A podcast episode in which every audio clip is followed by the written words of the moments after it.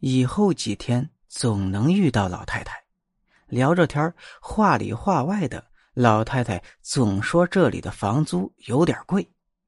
妻子看出来，老太太想让他们搬家了，很不高兴，心里就想着：又不是租你家的房子。又过了几天，下雨了，小姑娘忽然和妈妈说：“妈妈，弟弟要我陪他玩水。”妈妈当然不同意。过了几分钟后，女儿又说：“妈妈，我出去玩一小会儿。”妈妈正在厨房做饭呢，就回应了一声：“不行。”等做完饭出来，看到女儿倒在了客厅里，怎么叫也叫不醒。妻子急坏了，赶紧把老公叫回来，送到医院。医生也看不出来有什么毛病。回到家，当然是坏成一锅粥了。邻居老太太也过来帮忙，妻子这时候也只能不计前嫌。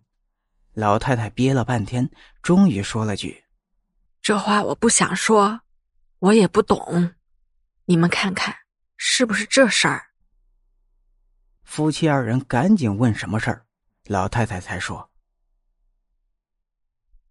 原来这房子租给了一个姑娘。”这姑娘挺爱文艺的，后来呢就怀孕了，男方也不错，说要不咱们结婚吧。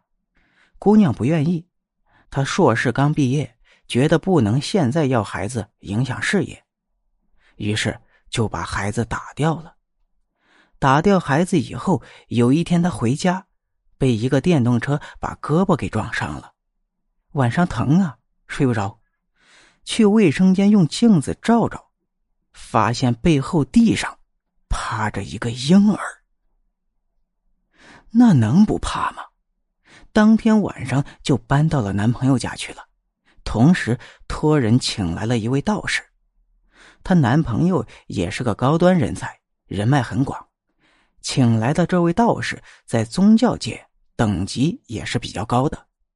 道士来了，怎么做法，怎么看，老太太也不清楚。反正看完之后就说：“不用怕，你们打过胎吧？”姑娘多聪明的人呢，当夜一见到地上的婴儿，就猜到是被自己打下来的孩子，所以有心理准备，说：“嗯，是的，没关系，他不是来报仇的。这次你受伤，还多亏他保护着你，你们母子有缘。”我给你做场法事，等你再怀孕，把他生下来就皆大欢喜了。不过这一段时间，你们要温养他的魂魄，不要让他消散了。五年以内让他出生即可。为什么要是五年呢？毕竟这是没出世的小鬼，五年已经是极限了。过了五年，即便有人温养着他的魂魄，也是留不住的。